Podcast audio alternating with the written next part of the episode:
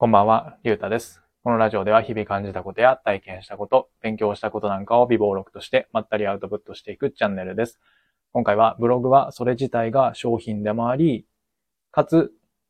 宣伝ツールでもあるといった内容で話してみたいと思います。えっと、まあ何の話かっていうと、うんと、今僕がゴールデンウィーク期間中にまあ、ちょっと自分の成長になることをしたいなと思って、マーケティング関連の本を20冊ぐらい買っていて、で、今それを少しずつ読み進めてるんですけど、で、その中で、こう、ブログの運営に関して、なんか、うんと、ヒントというか、なんか活かせそうな、うん、気がしているもの、言葉があったので、ちょっとうまく言語化できるかわかんないんですけど、うんと、喋ってみたいなというふうに思いました。うん。で、今読んでる本の中で、そのブログに活かせそうなものが、じゃあ何かっていうと、うーんと、二つの言葉が出てきて、まず一つ目がプロダクトアイデア。で、二つ目がコミュニケーションアイデアっていうやつです。で、まあ、プロダクトアイディアっていうのは、まあ、読んで字のごとくで、商品に関する、まあ、商品だったりとかサービスだったりに関するアイディアのことです。で、一方で、二つ目のコミュニケーションアイディアっていうのは、その商品だったりサービスを、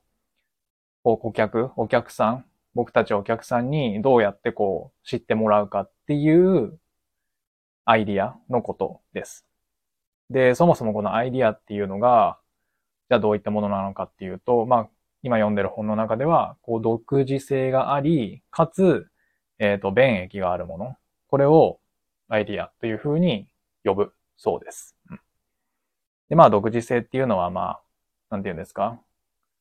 その商品にしかないオリジナルなものっていう意味だと思うんですけど、じゃあ一方で便益は何かっていうと、うんと、僕たちお客さんが、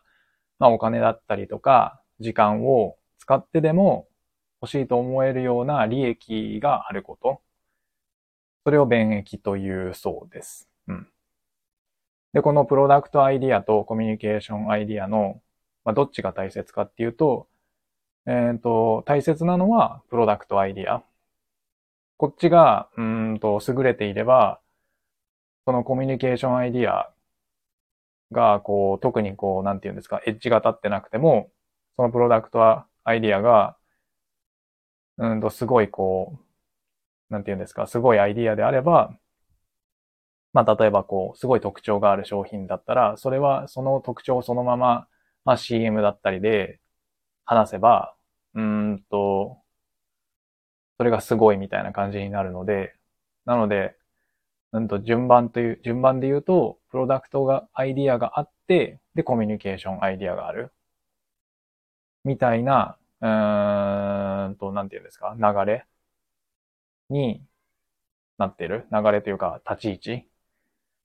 になっているらしいです。うん。まあ逆にこう、プロダクトアイディアで独自性がそんなにない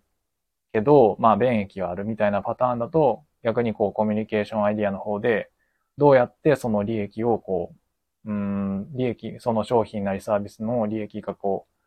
あることを伝えるかみたいなのが大切になるみたいなんですけど、うん。まあでも、うん、その基盤というか根底にあるのはプロダクトアイディアの方が重要みたいなことらしいです。で、まあ、うんと、僕はこの、なんていうんですか、会社とかも、を、ご起業したわけでもないですし、まあ、ブランドを持ってるわけでもないので、じゃあこういったアイディアをうんと、どういうところで応用できるかなって考えたときに思ったのは、まあ僕が唯一やってるのがブログなので、まあブログでじゃあどうやったら活かせるかなって考えたんですけど、うんと、その時に思ったのが、ブログっていうのは、なんて言うんですかね。それ自体が、うん、こうなんかニッチなものであったりとか、こうみんなに読まれるためにうんと、その大手のメディアとかが参入していないところを探したりして、うんと、ブログを運営すると思うんですけど、なのでそういった形で、それ自体がプロダクト、商品であると同時に、一方で、こう、アフィリエイトとかを貼っている場合は、そのアフィリエイト先の商品の宣伝メディアというか宣伝ツールでもあると思うんですよね。なので、ブログ運営においては、このプロダクトアイディアと、うーんとコミュニケーションアイディアの両方の側面から深掘って考えていった方がいいんじゃないかなというふうに、ふと思いました。うん。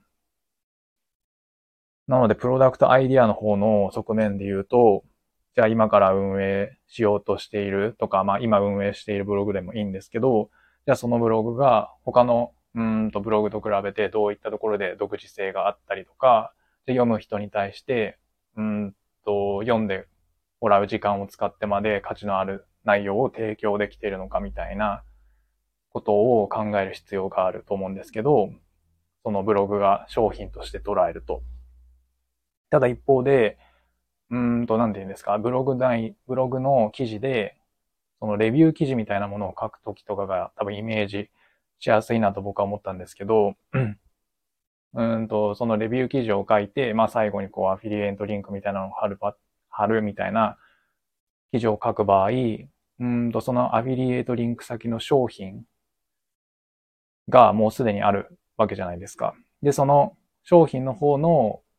うんと、まあ、プロダクトアイディアはもう企業さん側がもうすごい時間をかけて考えているものであり、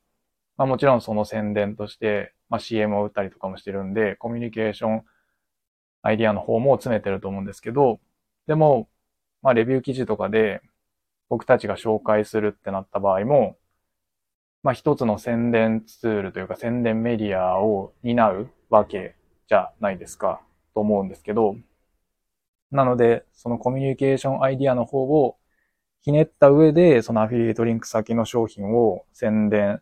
する必要があるのかなというふうに思いました。うん。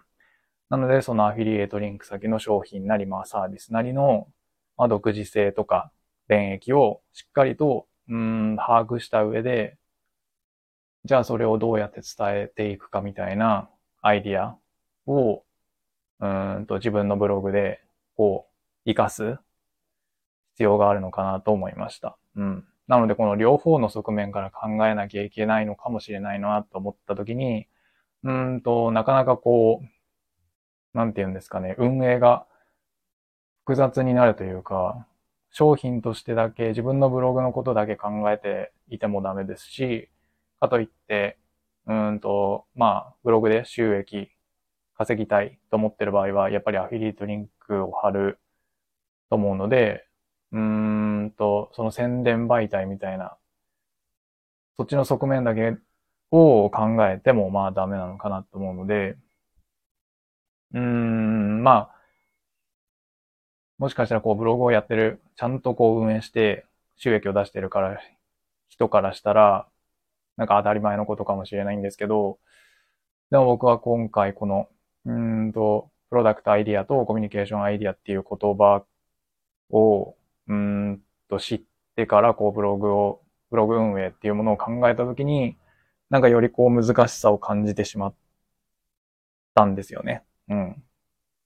なのでうまくこう、なんて言うんですか、両方の側面の美味しいポイントみたいなのを見つけて運営できたら、まあもしかしたらうまくいくんじゃないかなと思ってはいるんですけど、うーん、なので、今後、うんと、そういった、まあ、どっちの側面からでも、うんと、なんか、いい感じに、ブログが運営できるような方法がないかっていうのを模索していけたらなというふうに思った次第でございます。はい。うん。やっぱりなんか、あんまりうまく言語化できた気はしないですけれども、まあ、